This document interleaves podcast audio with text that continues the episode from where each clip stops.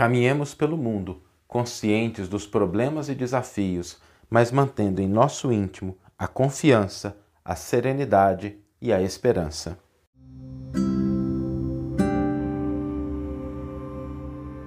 Você está ouvindo o podcast O Evangelho por Emmanuel, um podcast dedicado à interpretação e ao estudo da Boa Nova de Jesus através da contribuição do benfeitor Emmanuel.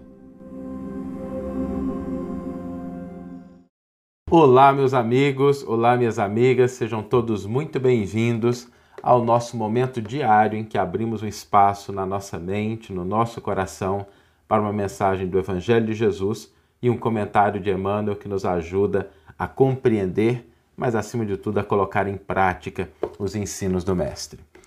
Hoje nós vamos trazer para nossa reflexão um aspecto muito interessante, que é a diferença entre o que acontece fora de nós no exterior e aquilo que deve acontecer dentro de nós, no nosso interior.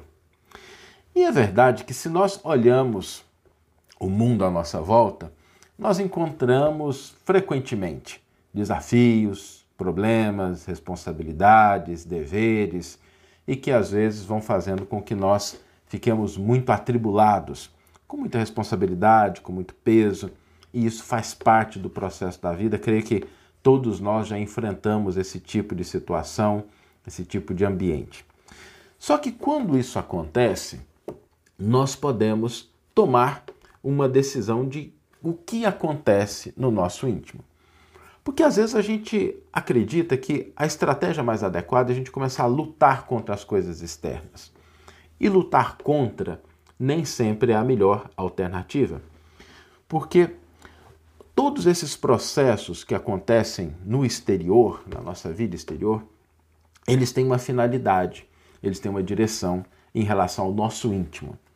E nós só vamos conseguir entender isso e aproveitar as lições que a vida tem para nos oferecer se a gente, ao invés de começar a lutar com as coisas externas, a gente começar a abastecer o nosso interior. Para que os elementos externos, que às vezes são perturbadores, são problemáticos, eles não desestabilizem o nosso interior. E quando a gente permite que isso aconteça, nós vamos, ao invés de sermos agentes de transformação e pessoas em crescimento, em desenvolvimento, a gente acaba cedendo espaço e indo na direção da maré, como a maioria das pessoas seguindo sem construir no seu íntimo a sua casa mais forte. Por isso eu gostaria hoje de aprofundar um pouquinho nisso, principalmente sobre o que Jesus pediu para os seus discípulos, para aqueles que têm a, a intenção, que se aproximam do Evangelho de uma maneira mais profunda. Em primeiro lugar, nós precisamos abastecer o nosso íntimo de três coisas. A primeira delas, confiança.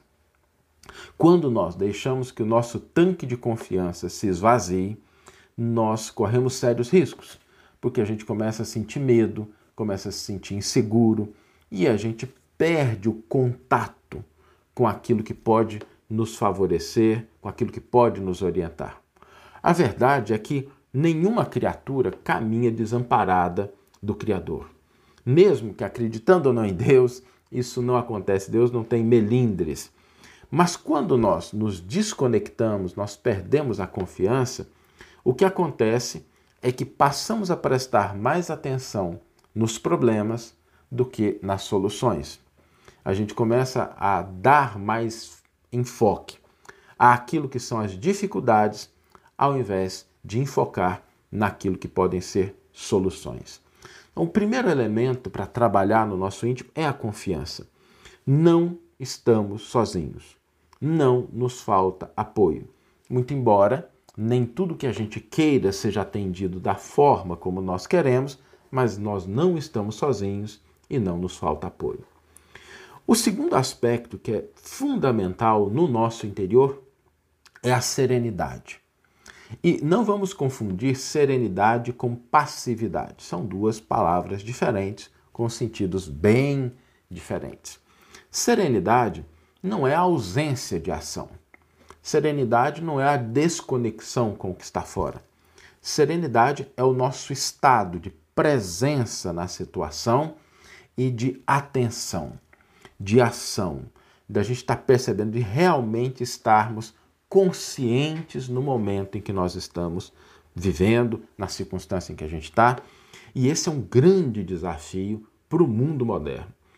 Porque diante de tantas coisas que chamam a nossa atenção, que nos distraem, que convocam a nossa atenção para coisas externas, a gente às vezes tem dificuldade de estabelecer essa serenidade que ela é constituída sobretudo por esse estado de presença.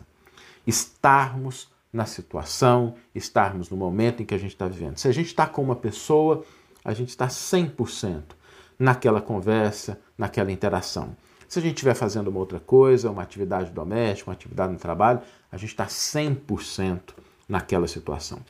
Isso é fundamental porque sem a gente estar 100% dentro de uma situação, nós não vamos percebendo os elementos que estão presentes e que apontam caminhos, direcionamentos, soluções, elementos que a gente precisa dar mais foco. Então, o, terço, o segundo elemento é da gente desenvolver essa capacidade de estarmos serenos e presentes aonde estejamos. O terceiro é um dos mais importantes, que é abastecermos o nosso interior de esperança. Agora, não é a esperança ingênua, é a esperança que sabe o que quer e sabe por que a gente está aqui. Jesus, quando pediu a Deus pelos seus discípulos, ele tem uma frase muito interessante que ele diz assim: Peço que o santifique na verdade. E aqui a palavra santificação, já tivemos a oportunidade de tratar isso em algumas reflexões, mas vale a pena aqui lembrar: santificação não significa a gente ser alçado a um paraíso de nuvens brancas e macias para a gente ficar sentado numa poltrona com uma auréola em torno da face. Não é isso que é santificação. Santificação é colocar a serviço de Deus, a serviço do Criador. Então, santificar não significa simplesmente a gente se ausentar das tribulações, significa estarmos a serviço do Criador.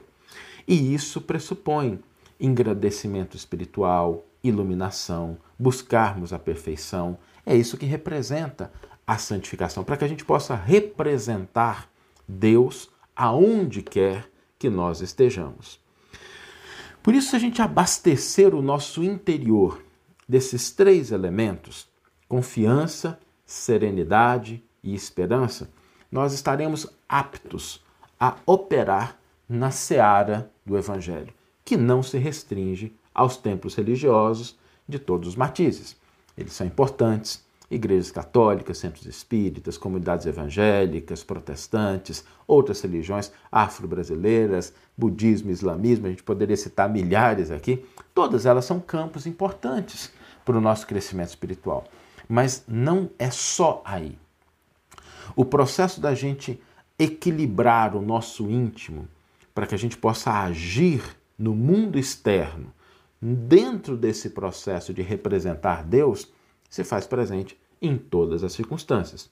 É numa ocasião de trabalho, em que a gente busca harmonização, busca cumprir com os nossos deveres, no ambiente doméstico, em que a gente cumpre o nosso papel, às vezes de educador, às vezes que a gente tem que atender a determinadas necessidades, de construir a harmonia. Então, a seara do Evangelho ele é o mundo inteiro, aonde quer que a gente esteja. Se você está aí agora nos acompanhando, dirigindo o carro, no trânsito, aí também faz parte da seara do Cristo. Mas nós só conseguimos agir de uma forma mais efetiva se a gente trabalhar o nosso interior. E quando a gente fala de esperança, é importante a gente lembrar também que não, não, não é aquela coisa ingênua. Assim, Jesus não prometeu poucas coisas, mas ele não prometeu coisas pequenas. Quando a gente pensa no nosso crescimento espiritual, nosso olhar deve estar adiante. E aí, nunca é menos do que o que a gente pode conseguir no mundo. Às vezes a gente pode conseguir no mundo as coisas materiais, as situações de conforto, tranquilidade, nada de errado com isso, mas o que o Evangelho nos propõe são conquistas mais profundas. E por isso a necessidade da gente agir no nosso interior. São conquistas da gente não só estabelecer o reino de Deus dentro de nós, mas também cooperar com a sua edificação no mundo, em todos os aspectos da vida. Por isso, quando a gente estiver pensando nesse processo, lembremos sempre de que é mais alimentar o nosso íntimo com confiança, com serenidade, com esperança, significa a gente buscar mais e melhores coisas do que aquelas que a gente eventualmente pode obter, nada de errado com isso, nas coisas do mundo. Mas nós estamos aqui para propósitos mais elevados, porque chegará o dia em que a gente vai deixar essa experiência material e nós vamos levar o nosso patrimônio real. E é desse patrimônio real que Jesus fala mais acentuadamente. Porque Jesus não veio simplesmente cuidar das coisas materiais, não deixou de cuidar delas, mas a proposta era mais ampla. Por isso, caminhemos no mundo, tendo a certeza de que nós temos um mestre que nos chamou de amigos e que veio nos propor o caminho da elevação e do crescimento espiritual.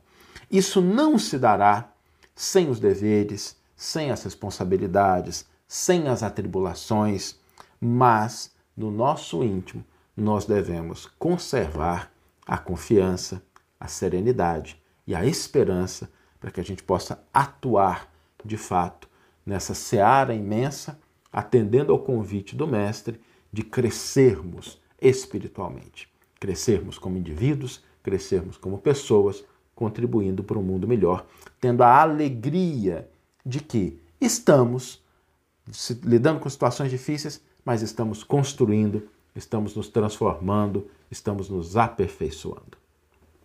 Vamos ler agora a íntegra do versículo e do comentário que inspiraram a nossa reflexão. Lembrando que o comentário está no volume 4 da coleção O Evangelho por Emmanuel, é um comentário a João 17, 17, e o versículo nos diz: Santifica-os na verdade. E Emmanuel intitula o seu comentário É a Santificação. Não podemos esquecer que, dirigindo-se ao Pai, nos derradeiros momentos do apostolado, rogou-lhe Jesus santificasse os seus discípulos que ficariam no plano carnal. É significativo observar que o Mestre não pediu regalias e facilidades para os continuadores não recomendou ao Senhor Supremo situasse os amigos em palácios encantados do prazer, nem os ilhasse em privilégios particularistas. Em vez disso, suplicou ao Pai que os santificasse na condição humana.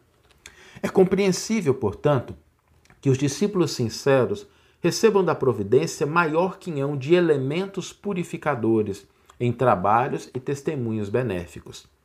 Na terra, quase sempre, o dever e a responsabilidade parecem esmagá-los. No entanto, a palavra do Evangelho é bastante clara no terreno das conquistas eternas. Não nos referimos a recompensas banais de periferia. Destacamos o engrandecimento espiritual, a iluminação divina e a perfeição redentora, inacessíveis ainda ao entendimento comum. Em verdade, o Senhor anunciou sacrifícios e sofrimentos aos seguidores, acentuando, porém, que os não deixaria órfãos. Seriam convocados a interrogatórios humilhantes, contudo, não lhes faltaria a sublime inspiração. Seguiriam atribulados, mas não angustiados, perseguidos, mas nunca desamparados. Receberiam golpes e decepções, mas não lhes seriam negadas, negados a esperança e o reconforto.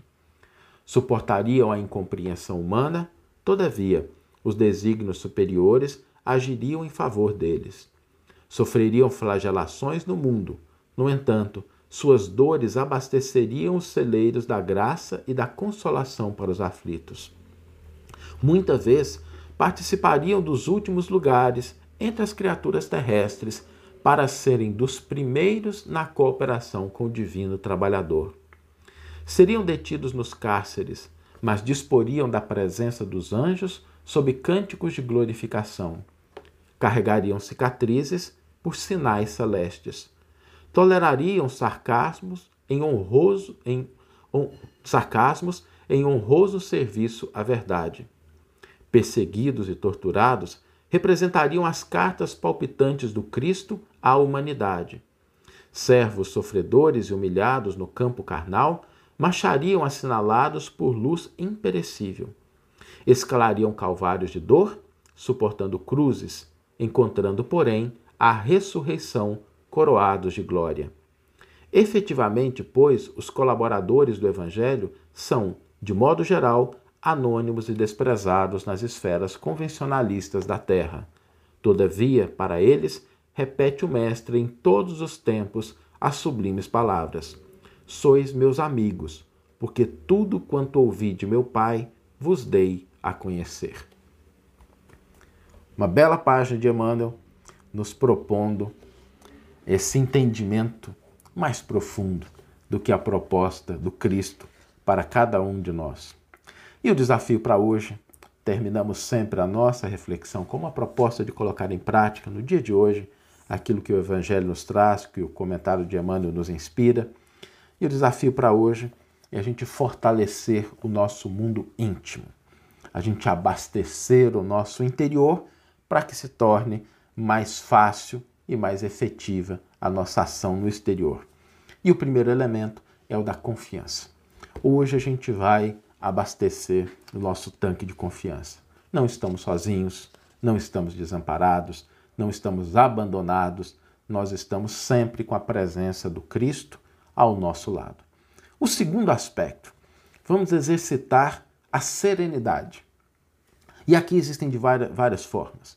Seja uma oração no decorrer do dia, seja uma meditação, mas hoje a gente vai reservar um tempinho para fortalecer a nossa serenidade, nossa atenção e a nossa presença.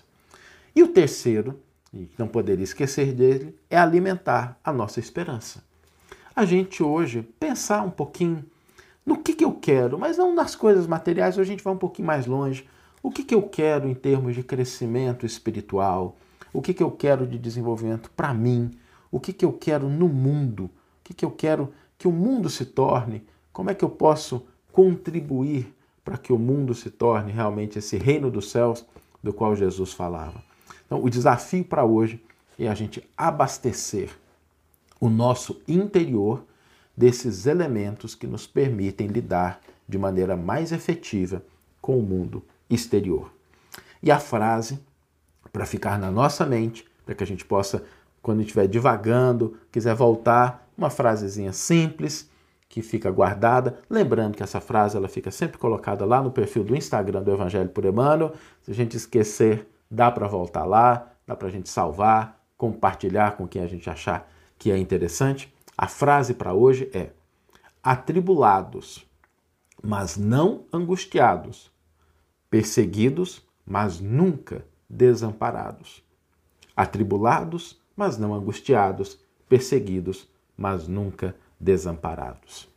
Que tenhamos todos uma excelente manhã, ou uma excelente tarde, ou uma excelente noite e que possamos nos encontrar no próximo episódio. Um grande abraço e até lá!